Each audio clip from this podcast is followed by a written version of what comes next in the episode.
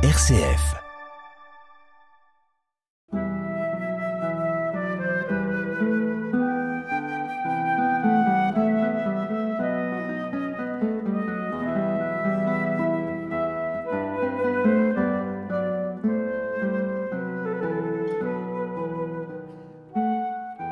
En ce temps-là, Jésus disait aux foules Il en est du règne de Dieu, comme d'un homme qui jette en terre la semence.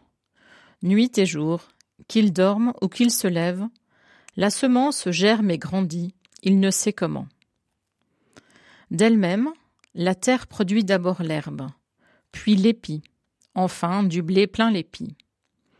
Et dès que le blé est mûr, il y met la faucille, puisque le temps de la moisson est arrivé. Il disait encore À quoi allons-nous comparer le règne de Dieu?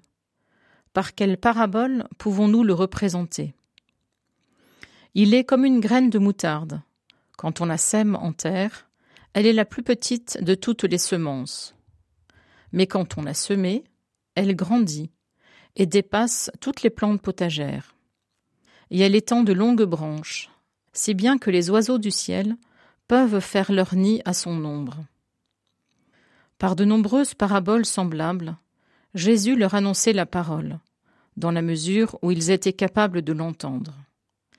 Il ne leur disait rien sans parabole, mais il expliquait tout à ses disciples en particulier.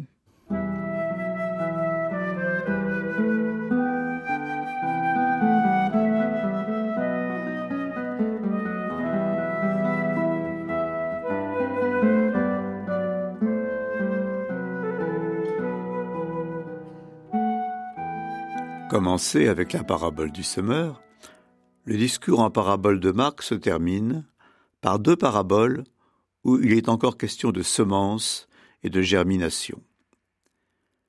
Si nous regardons la nature de plus près, peut-être aurions-nous moins de difficultés à comprendre ce qu'est le règne de Dieu. Dans chacune de ces paraboles, quelqu'un sème, la semence germe, une plante sort de terre et elle grandit. Mais elle ne se termine pas de la même façon. Dans la première, propre à l'évangile de Marc, cela se termine par la moisson. La graine semée est en effet destinée à nourrir les humains. La germination et la croissance, la personne humaine n'y est pour rien.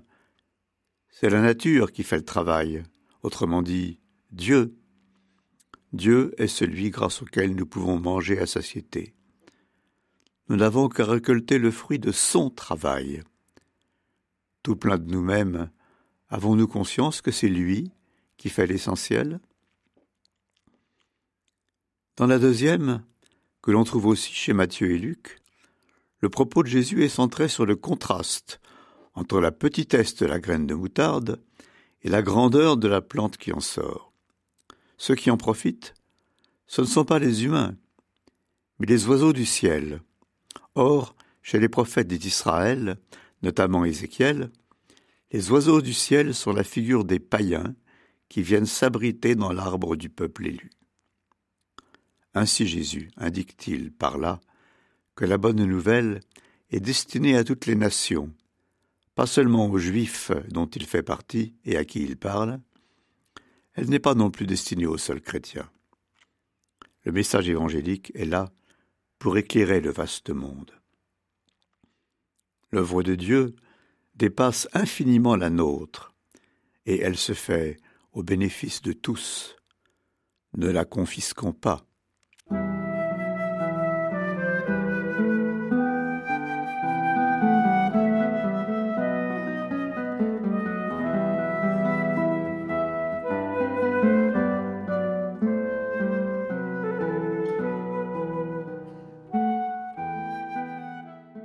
Notre Père qui es aux cieux, que ton nom soit sanctifié, que ton règne vienne, que ta volonté soit faite sur la terre comme au ciel.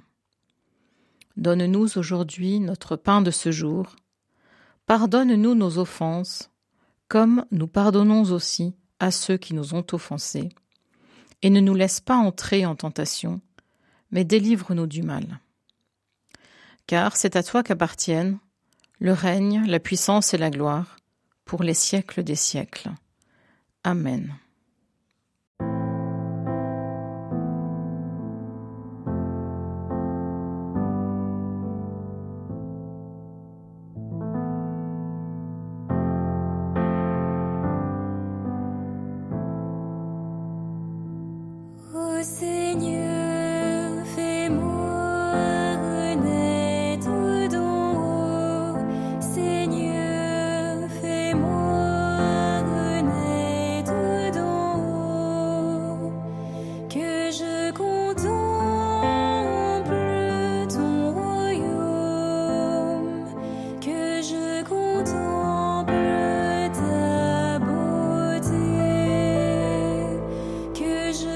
do